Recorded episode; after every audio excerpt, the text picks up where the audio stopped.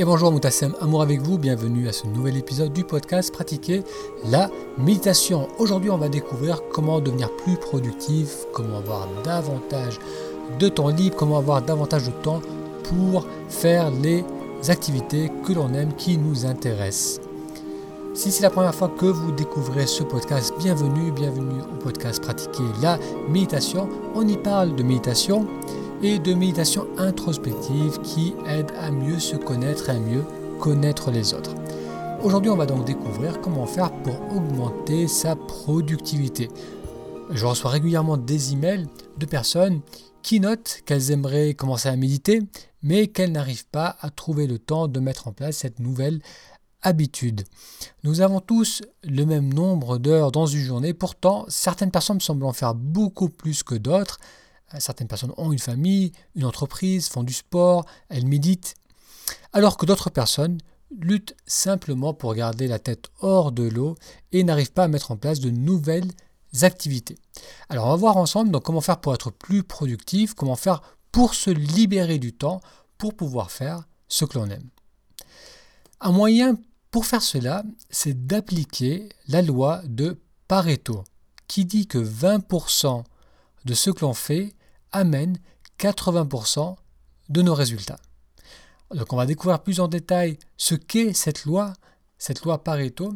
Alors euh, cette loi vient de Vilfredo Pareto, ce qui était un économiste italien qui a vécu à la fin du 19e siècle. Et euh, Vilfredo a remarqué que 80% des terres en Italie étaient possédées par 20% des Italiens. Et en continuant à regarder et à observer le fonctionnement de la société, il a observé que cette distribution inégale se retrouvait dans tous les domaines de la société.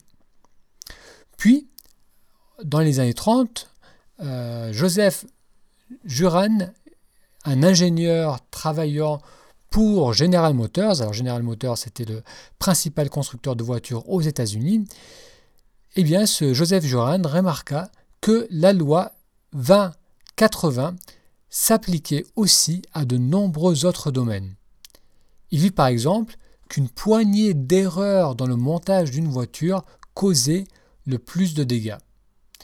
Au lieu de rechercher à résoudre toutes les possibles fautes d'assemblage, ce qui coûtait cher et qui prenait du temps, euh, Joran convainquit les responsables de GM, de General Motors, d'adresser en priorité ces quatre ou cinq erreurs causant le plus de problèmes.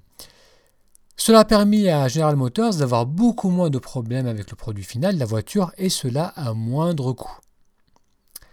Donc comment appliquer la loi Pareto à votre vie? Comment cette loi peut vous rendre plus libre et vous donner davantage de temps pour faire ce qui vous intéresse? Donc cela commence par comprendre que 20% de ce que vous faites amène 80% des résultats. Donc à noter que 20-80 c'est une estimation, parfois c'est 5% de nos actions qui amènent plus de 90% de nos résultats. Cela est aussi vrai pour les problèmes. Une personne peut travailler avec 10 collègues, mais c'est un collègue qui va lui causer la majorité de son stress. Donc la loi de Pareto, c'est la loi du résultat disproportionné Passer deux heures à travailler sur ce qui est important générera 80% de résultats, alors que travailler 8 heures sur ce qui est secondaire ne générera que 20% de résultats. Donc l'important va être d'identifier ce qui a le plus grand potentiel de résultats et de se concentrer dessus. Mais nous sommes trop peu nombreux à le faire. Pourquoi? Car ces 20% d'activités sont souvent les plus difficiles ou inconfortables à entreprendre on va préférer passer notre temps à faire ce qui apporte moins de résultats, mais qui est plus facile à faire. Alors je peux vous donner mon exemple, car pendant plusieurs années, j'étais à mes dépens un expert dans la non-productivité. Je passais mon temps à faire des activités qui généraient peu de résultats. Je passais le plus gros de mon temps à, euh, travailler sur des choses qui m'amenaient peu de résultats au lieu de me concentrer sur les actions qui pouvaient m'amener de bien, plus importants changements. Concrètement, lorsque je me suis installé en tant que chiropracticien, en avril 2000, Mon objectif, comme tout jeune praticien de santé, était de me faire connaître et de développer ma patientèle. J'ai alors décidé de travailler sur la création d'un pamphlet papier expliquant mon activité. Je passais des heures à travailler sur la mise en page, sur les illustrations, sur le choix des couleurs. Je me souciais de détails que j'étais le seul à remarquer. Dans une semaine, je pouvais passer 15 heures à travailler sur de tels détails. Et bien entendu, les résultats en termes de nouveaux patients par rapport à tout ce temps passé à peaufiner ma newsletter étaient ridicules. 15 heures pour rendre une newsletter plus jolie ne générait pas plus de patients. À l'opposé de cela, si j'avais passé seulement deux heures dans la semaine à aller à la rencontre d'autres professionnels de la santé et des commerçants pour me présenter, pour expliquer mon activité, les résultats auraient été bien plus importants. 15 heures à rendre plus jolie une brochure pouvait m'amener peut-être un nouveau patient dans le mois, alors que deux heures de networking, deux heures de, où que j'allais passer à, aller à la rencontre des autres pouvaient en générer une dizaine. Donc dans cet exemple, 90% de mon temps m'amenait 10% de résultats, alors que 10% de mon temps, 10% de networking m'aurait apporté bien plus de résultats. Si mon intention réelle était de développer mon activité, pourquoi alors passer autant de temps à faire quelque chose d'aussi peu efficace et à négliger ce qui pouvait aider grandement mon objectif? Eh bien, parce que c'est bien plus facile et plus simple de travailler face à un ordinateur que d'aller à la rencontre d'inconnus, qui est bien sûr plus inconfortable et en dehors de la zone, de ma zone de confort. Donc les 20% d'actions qui amènent le plus de résultats sont souvent les plus difficiles à mettre en place. Et c'est pourquoi on passe autant de temps à faire ce qui est facile, mais qui n'amène pas ou peu de résultats. On a l'impression d'être bien occupé, d'avoir des journées remplies, et c'est vrai qu'on les remplit d'activités, mais c'est des activités qui sont peu productives. Après mes premières années de travail, j'ai finalement compris et intégré la loi de Pareto à mon travail. Maintenant, à chaque fois que j'entreprends un projet, je prends le temps de bien réfléchir à quelles actions sont prioritaires et me permettront d'avancer au mieux. J'utilise une question que j'ai découverte dans le livre The One Thing. L'auteur Jay Papasan nous invite à régulièrement nous poser la question suivante. Quelle est l'activité que je peux entreprendre aujourd'hui et qui facilitera tout le reste pour l'obtention de mon objectif. Alors je répète, quelle est l'activité que je peux entreprendre aujourd'hui et qui facilitera tout le reste pour l'obtention de mon objectif?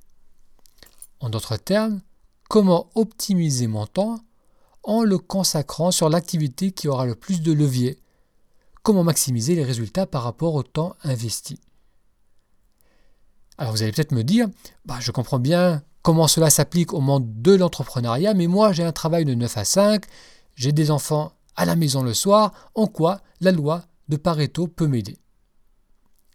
Alors la loi de Pareto, donc la loi 20-80, s'applique également à une personne qui travaille de 9 à 5. Par exemple, si vous y réfléchissez, un petit nombre d'activités ou d'interactions vous cause le plus de stress. Vous vous dites peut-être euh, que l'ambiance du travail est terrible, que vos collègues vous stressent, vous fatiguent, mais si l'on regarde de plus près, généralement, sur tous vos collègues, c'est peut-être une, voire deux personnes qui vous causent le plus gros du stress. Voir et comprendre cela permettra d'adresser le cœur du problème. Au lieu de se soucier de gérer euh, le rapport avec ses collègues, avec tous ses autres collègues, cette personne devrait se focaliser sur la personne qui lui cause le plus de stress.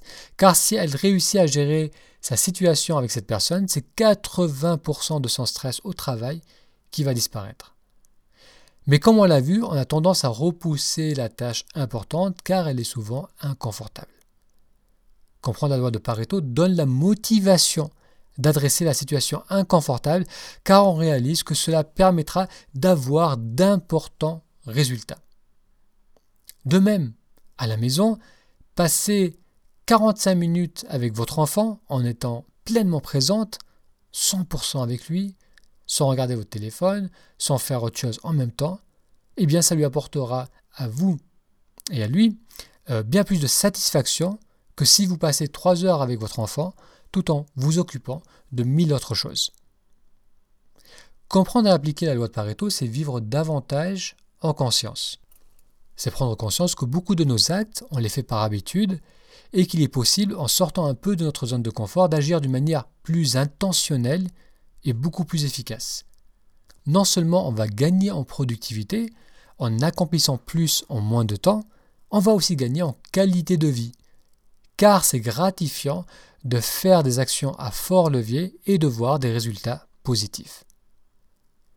Les personnes qui accomplissent beaucoup, qui ont du succès, et qui pour autant gardent une bonne vitalité et une bonne humeur, ne travaillent pas forcément plus d'heures que les autres, ils remplissent leur journée d'activité choisie en conscience et en accord avec leurs valeurs et leurs objectifs. Quelles sont les deux, trois activités qui vous aideront le plus efficacement à obtenir ce que vous souhaitez? Quelle est la situation qui vous cause aujourd'hui le plus gros d'autres stress? Alors je vous invite à réfléchir à ces deux questions pour identifier les actions les plus importantes à entreprendre pour améliorer la qualité de votre vie. Alors je répète ces questions. La première question c'est quelles sont les deux, peut-être trois activités qui vous aideront le plus efficacement à obtenir ce que vous souhaitez? Et deuxièmement, quelle est la situation qui vous cause aujourd'hui le plus gros de votre stress? Dans l'épisode d'aujourd'hui, on a donc découvert comment faire pour devenir plus productif, pour avoir davantage de temps libre, en identifiant les actions qui ont le plus grand potentiel de changement, qui ont le plus grand potentiel de répondre à nos objectifs. On a vu aussi que ces actions étaient souvent en dehors de notre zone de confort, c'est pour ça qu'on les repoussait. Mais si on creuse, si vous creusez un peu, si l'on creuse un peu, on sait quelles sont ces actions que l'on doit entreprendre, on sait quels sont ces problèmes que l'on doit adresser en priorité et faire cela, faire cela nous, nous permettra d'avancer à grands pas, d'avoir des résultats et des changements conséquents dans notre quotidien. Merci d'avoir suivi cet épisode du podcast Pratiquer la méditation, podcast qui est rendu possible, qui est sponsorisé par les cours en ligne Méditer aujourd'hui dans ces cours, vous allez découvrir des méditations guidées pour mieux gérer le stress, pour vivre davantage le présent, pour prendre confiance en soi, pour découvrir la sélection d'albums et de cours à suivre sur Internet. Il vous suffit d'aller sur méditeraujourd'hui.com, méditer aujourd'hui tout attaché.com. Un grand merci pour votre attention et je vous donne rendez-vous à la semaine prochaine.